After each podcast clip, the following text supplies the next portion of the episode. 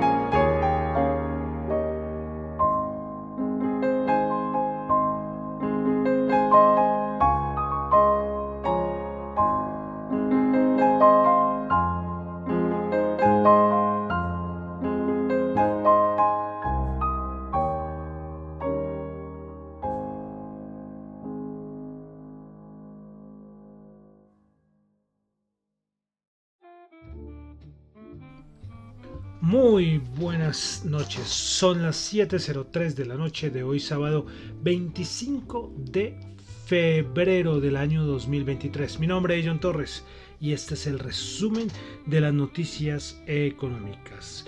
Comenzamos con música, recuerden que ya estamos en el periodo romántico de la música clásica y los últimos, bueno, el anterior programa y este nos acompaña el alemán Johannes Brahms y estamos escuchando una pieza preciosa, maravillosa.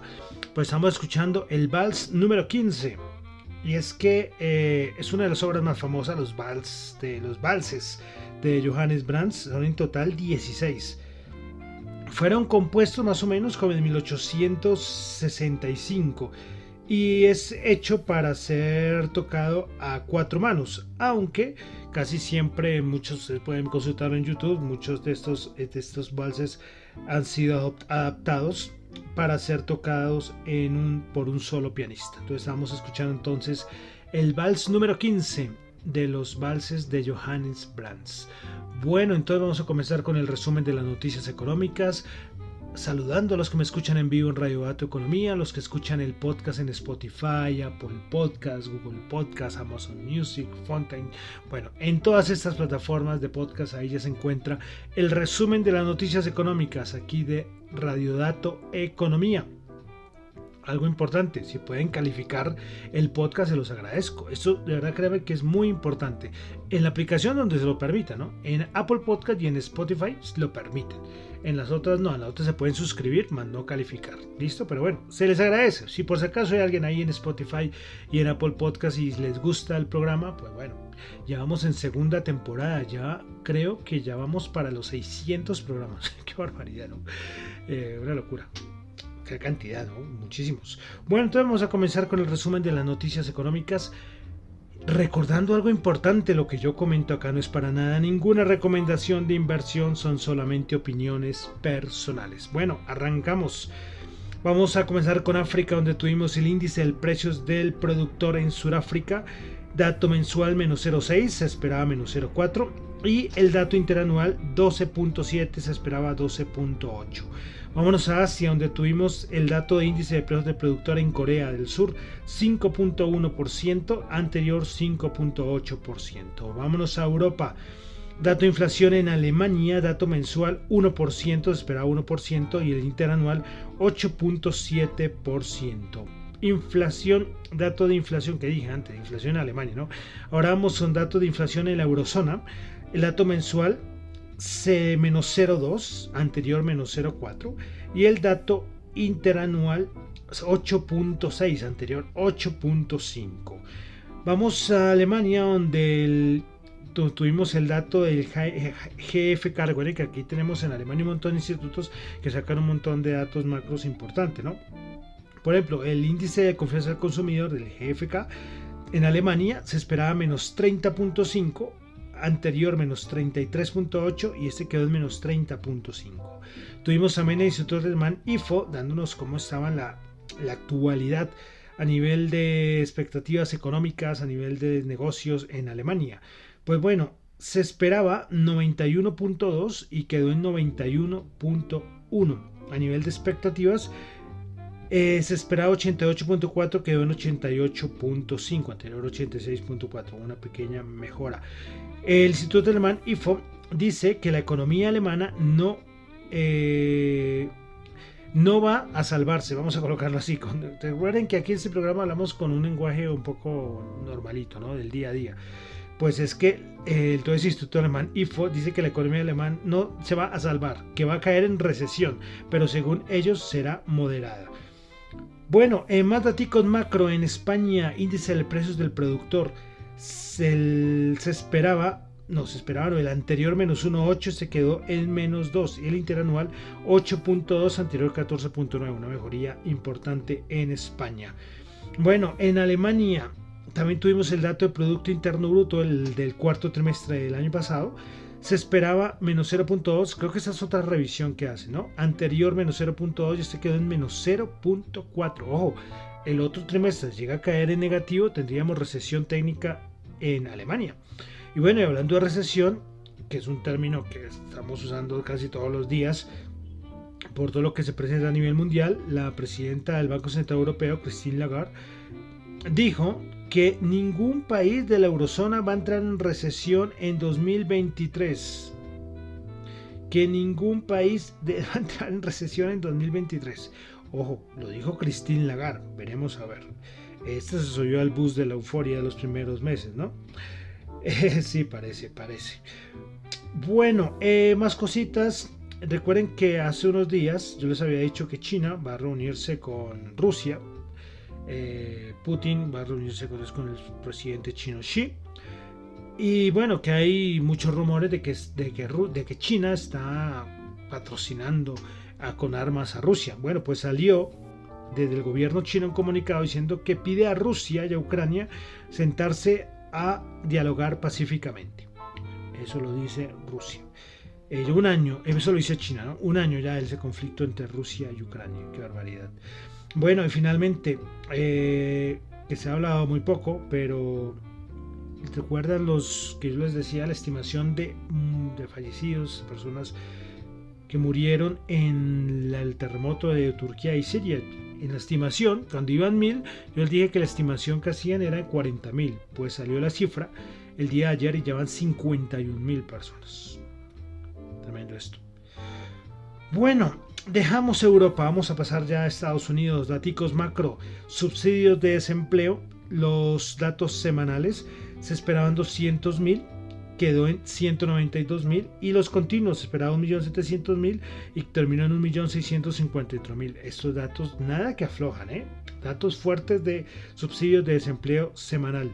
Bueno, el dato más importante que lo tuvimos el día de ayer, el PSE, el dato mensal, C0.6, esperaba 0.4, anterior 0.3 y el interanual 4.7, cuando se esperaba 4.3. Recuerden que este dato del PSE es un dato muy importante. Recuerden que, el PSE es el dato de inflación que sigue la Reserva Federal. Lo ha dicho Powell muchas veces en su rueda de, prensa. El Personal Consumption Expenditures Price Index. Este entonces es el PSE, el índice de precio de gastos de consumo personal. Y no terminó no fue muy bueno para el mercado. Ya en la parte de mercado hablaremos sobre este PSE.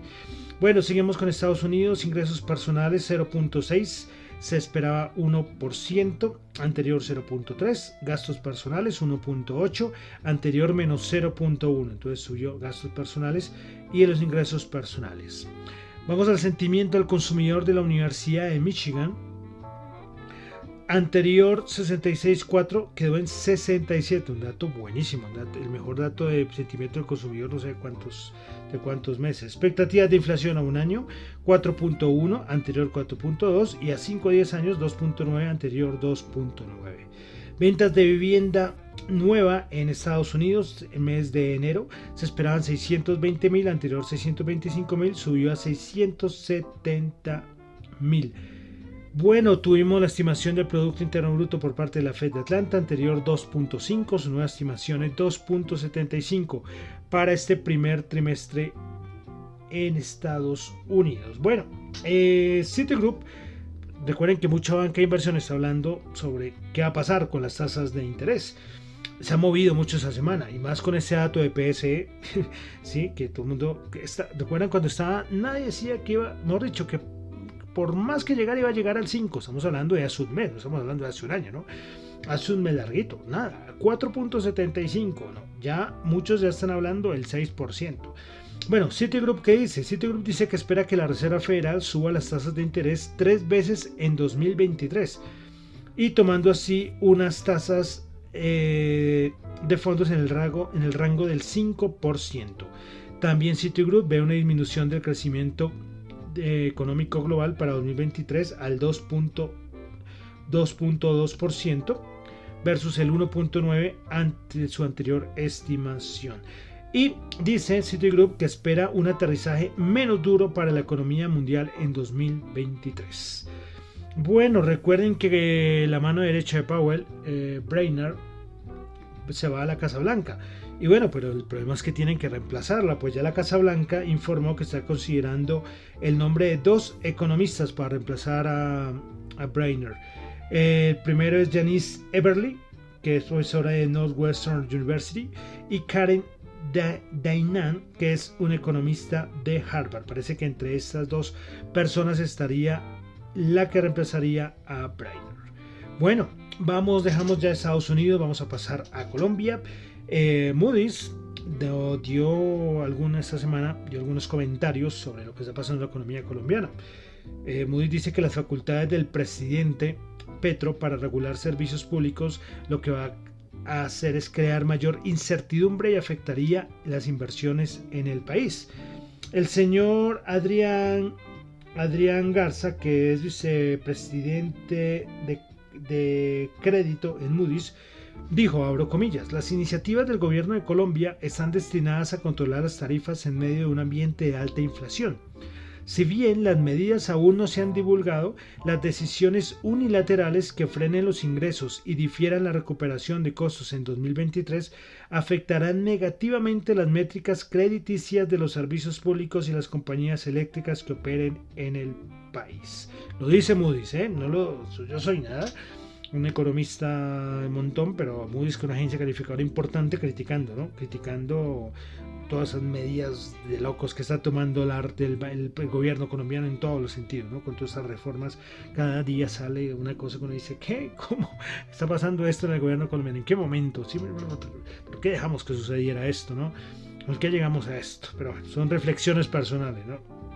Bueno, continuamos en Colombia y es que tuvimos, tuvimos un simposio de expectativas económicas de Colombia en 2023 y el señor Leonardo Villar, eh, que está a cargo, el gerente del Banco de la República, dijo que está cerca, se está cerca de llegar al tope de las tasas de interés para que la inflación empiece a ceder prontamente. El manejo de la inflación es mejor hacerla de manera tradicional y ortodoxa Así lo están haciendo todas las economías desarrolladas, así tenga un, un rezago natural. Bueno, eh, nada nuevo en este comentario.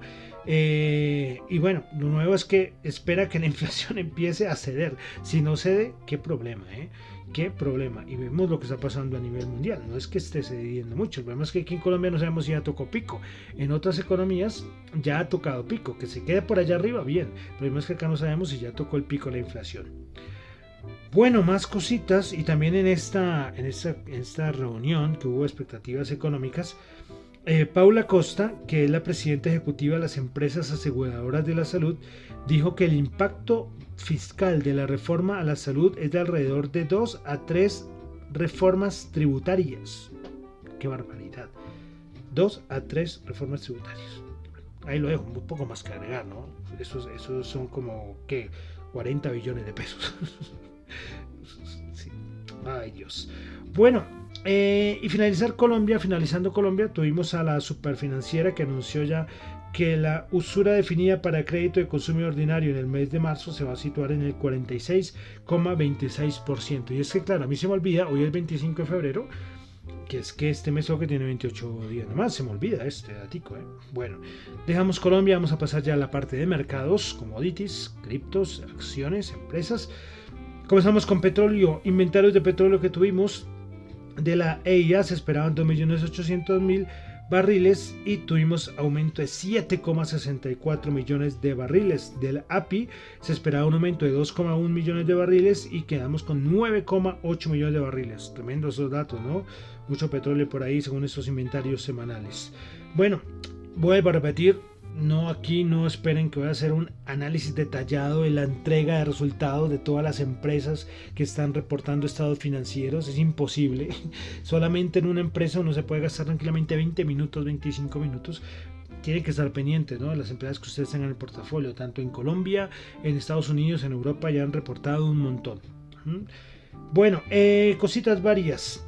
Netflix va a cortar el precio de la suscripción más o menos en 30 países. Parece que Colombia está en esa lista de 30 países. A ver, a ver. Si me vuelvo a suscribir, yo creo que se había dicho acá que yo no, yo no estoy en Netflix.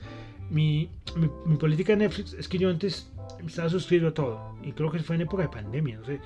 Y hubo un momento que yo decía, yo estoy pagando esto y no lo estoy usando. Entonces lo que hago es, por ejemplo, dos veces al año. Eh, me suscribo a Netflix un mes y me dedico a ver Netflix un mes. Bueno, se acaba y listo. Perfecto. Bien porque estar pagando todo el año y tengo todavía cosas por ver. Entonces a ver si Netflix nos recorta la tarifa para volver a suscribirse. Bueno, otra cosita fue de Apple.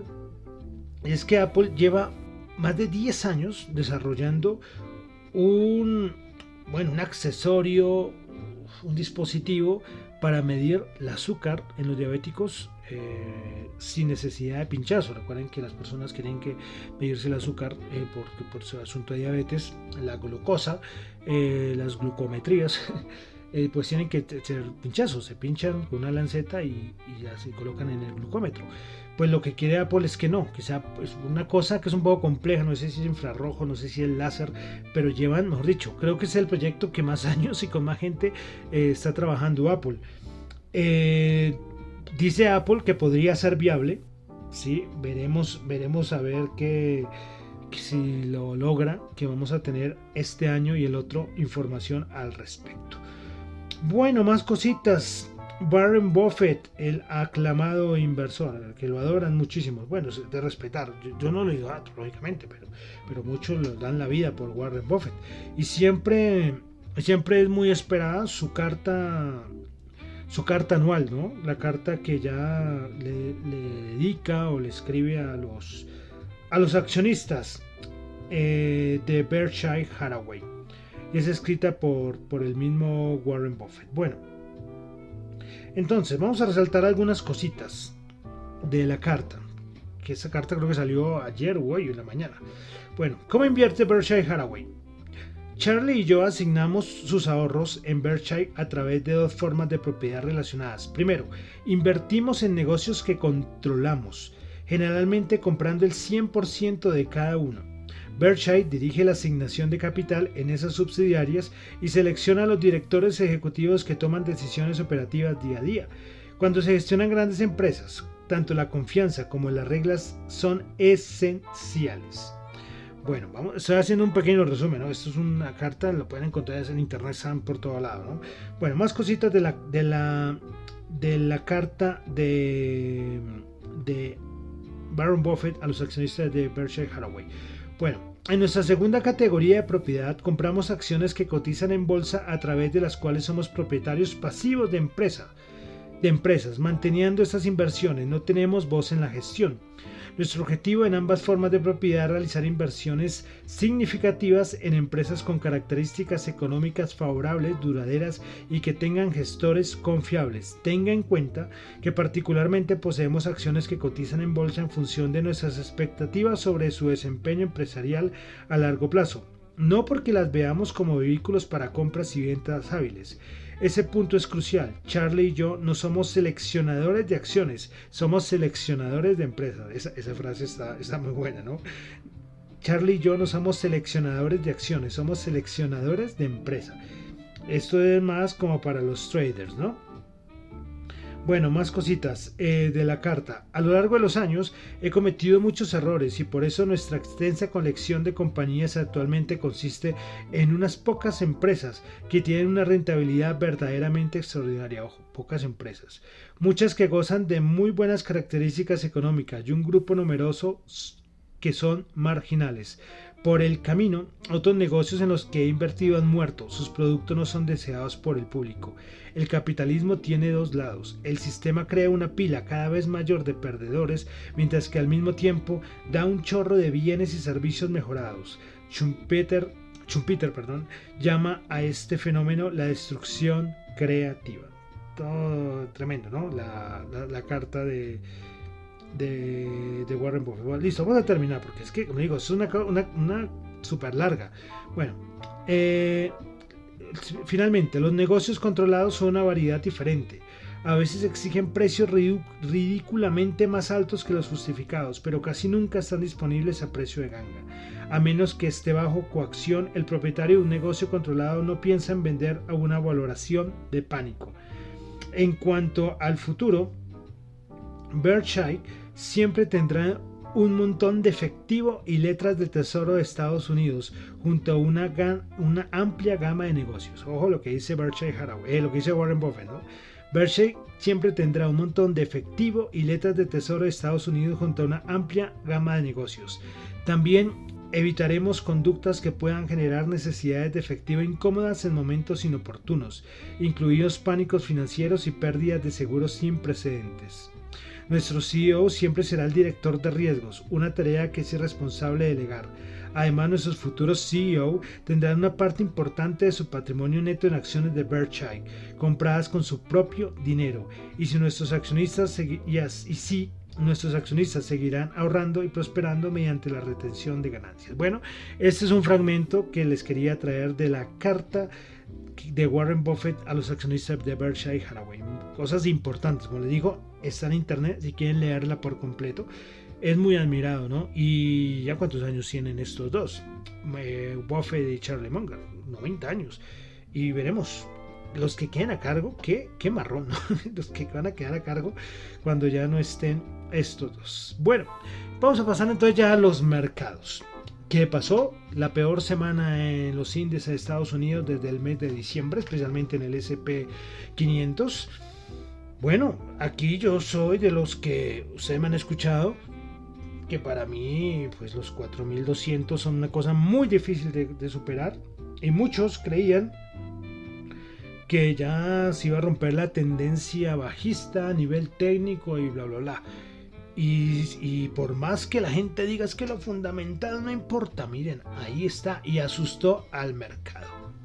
Dato de PSE el día de ayer, ese fue el que le dijo al mercado, miren, la cosa no está fácil y los bonos que ya venían subiendo días anteriores ya no estaban dando información, que no se están creyendo nada, de nada de esa subida, ¿no? Eh, ¿Qué va a pasar? Pues ojalá yo lo supiera. Yo sigo esperando. Desde que están 4200, yo sigo esperando mis 3500. Ahí, tranquilito. Haciendo algunos entradillas, algunas cositas, pero la gran es cuando llega a esa zona. Y especialmente qué va a pasar con los bonos. Los bonos son muy importantes. Tengan esos, la rentabilidad del bono de Estados Unidos, tenganla ahí en la pantalla, los que, los que operan, o tengan en la aplicación del celular. Está en 3,94 a un pasito del 4%. Esto es un nivel psicológico importantísimo. Pero claro, todo el mundo dice que con estos datos de inflación y con, la, poca desmejora de los datos macro, eh, pues la Reserva Federal seguirá subiendo tasas. Por eso ya muchos hablan de la tasa terminal del 6%. Entonces, esto lo va a ver reflejado los bonos. Es claro, mientras más siga subiendo la rentabilidad del bono de Estados Unidos, esto va a asustar y meterle más presión a las bolsas. Bueno, eh, miramos entonces eh, a nivel de los índices, el Dow Jones bajó 336 puntos, el Nasdaq bajó 195 el día de ayer y el S&P 500 se ubica en 3.970. Eh, se habla mucho ¿no? lo que está pasando y que hay manipulación del mercado ahora, que por intradías, cosas muy. Eso que se meten a examinar el mercado. Pero este, yo, por mi parte, miro la parte fundamental. La cosa no está fácil. Eso de que ya no va a recesión. Hoy colocaba un gráfico de la inversión de curvas. Y estamos en un, en un momento peor que en 2007-2008, donde la recesión fue fuerte. Estamos en niveles de los 80s donde también el presidente de la Reserva Federal de aquel vez le tocó subir un montón de tasas de interés. Entonces la situación está fácil. Bueno, Christine Lagarde y muchos dicen, no, no hay recesión, es lo que están celebrando en todo lado. Y por eso el mercado pensaba lo mismo, no hay recesión. Vamos a tener aterrizaje suave, vamos para arriba, vamos para arriba. Eh, la bolsa europea es la que no baja con fuerza. Veremos, si la bolsa europea se descuelga, ahí sí vamos a preocupar un poco más, que en el momento, pues ahorita tiene unas pequeñas bajadas, porque Estados Unidos no ha, no ha subido tanto como Europa. Europa se ha subido mucho en las últimas semanas. Entonces eso es lo que tenemos. Estos datos macro no están ayudando y los bonos nos están dando información importante. Hablando de bonos, entonces les repito, rentabilidad del bono de Estados Unidos 3,94. El VIX, señoras y señores, el VIX ya se encuentra, ¿recuerdan cuando estaba en 18? Eh, y a mí me sacó el VIX un stop loss ahí tontísimo, ¿no? Pero ya está en 21,67. El VIX, claro, en esa época en que todo, pues nada, no hay recesión, no hay nada. El VIX en 18, va, vamos para, para adelante, ¿no? Dicen que el mercado hace una cosa y la economía otra, pero en algún momento el mercado le para bolas a la economía. Eso sí, ténganlo en cuenta. Bueno, y el dólar. Claro, con. con o sea, el dólar está en o sea, vuelve a estar en un momento buenísimo porque los datos macro salen buenos. Y tras del hecho, la inflación hace que puedan subir más las tasas y esto beneficia al dólar. Y ya lo tenemos en 105. Ya lo tenemos en niveles, ya les digo, estos son niveles de, de, más o menos como de inicios de diciembre. 105,26, el DXY. Ahí está, ahí está más claro, ¿no? Bueno, vamos a pasar a la Bolsa de de Colombia, que también tuvo una semanita tremenda. No sé, voy a mirar, voy a mirar ahora y se me pasó. Pues el MSCI Colcap cerró por debajo de los 1200, 1193, subiendo el último día 0,11%. Eso que hemos tenido anuncios de recompras tremendos. Y eh, como les decía hace, unos, minutos, hemos tenido un montón de empresas que han, entregado su estado financiero y también la distribución de dividendos y yields, eh, rentabilidades del 10, del 11, del 12, recompras de acciones. Pero el mercado no es que reaccione mucho, ¿eh? Sí, hay muchas críticas con la recompra de acciones, ¿no? Eh, por ejemplo, el mismo Warren Buffett en su carta también habla de esto, dice que él las apoya. Entonces hay que ver, ¿no? La recompra de acciones, de dónde sale el dinero, yo les decía la vez pasada. Pero bueno, ahí, ahí eso es otra, otra discusión. Pero entonces el Colcap, repito, cerró en 1193.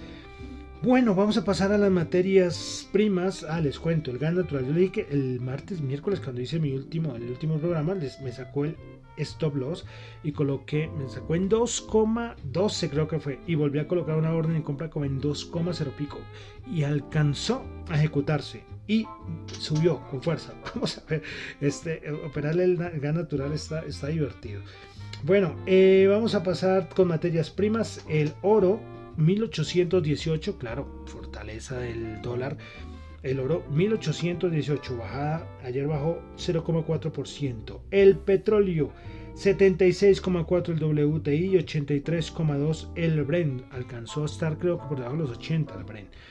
Dólar en Colombia para este fin de semana está en 4.849, bajando 4 pesos respecto a la tasa representativa del día jueves. Bueno, y finalizamos cómo están las criptos. Las criptos siempre nos dan, recuerden esa correlación interesante entre las criptos y la bolsa de valores de Estados Unidos, nos dan información interesante. Bueno, el Bitcoin bajando el 0,3%, Ethereum bajando el 1%, BNB bajando el 0,2%, Ripple bajando el 0,2%, Cardano bajando el 1,9%, Polygon bajando el 2,5%, Dogecoin bajando 2.8, Solana bajando el 2.9%, Polkadot bajando 1.5. Entonces, por el momento, pues no hay buen panorama, ¿no? No son bajadas fuertes, pero no hay nada positivo por el momento en el mercado cripto. Bueno, eh, con dos cositas del de, mundo cripto.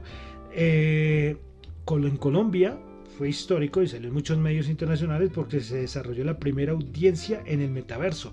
En un metaverso centralizado, no descentralizado, pero bueno, vale decir, fue, fue curioso, ¿no? Por medio de avatars, creo que era una cosa de tránsito aquí en Colombia, pero se realizó una audiencia en el metaverso. Y lo otro es que salió el dato de, las, de los despidos desde el 2022 en empresas del mundo cripto. Bueno, voy a resaltar las cinco primeras. En el primer lugar, con casi con 2.200 despidos, Crypto.com.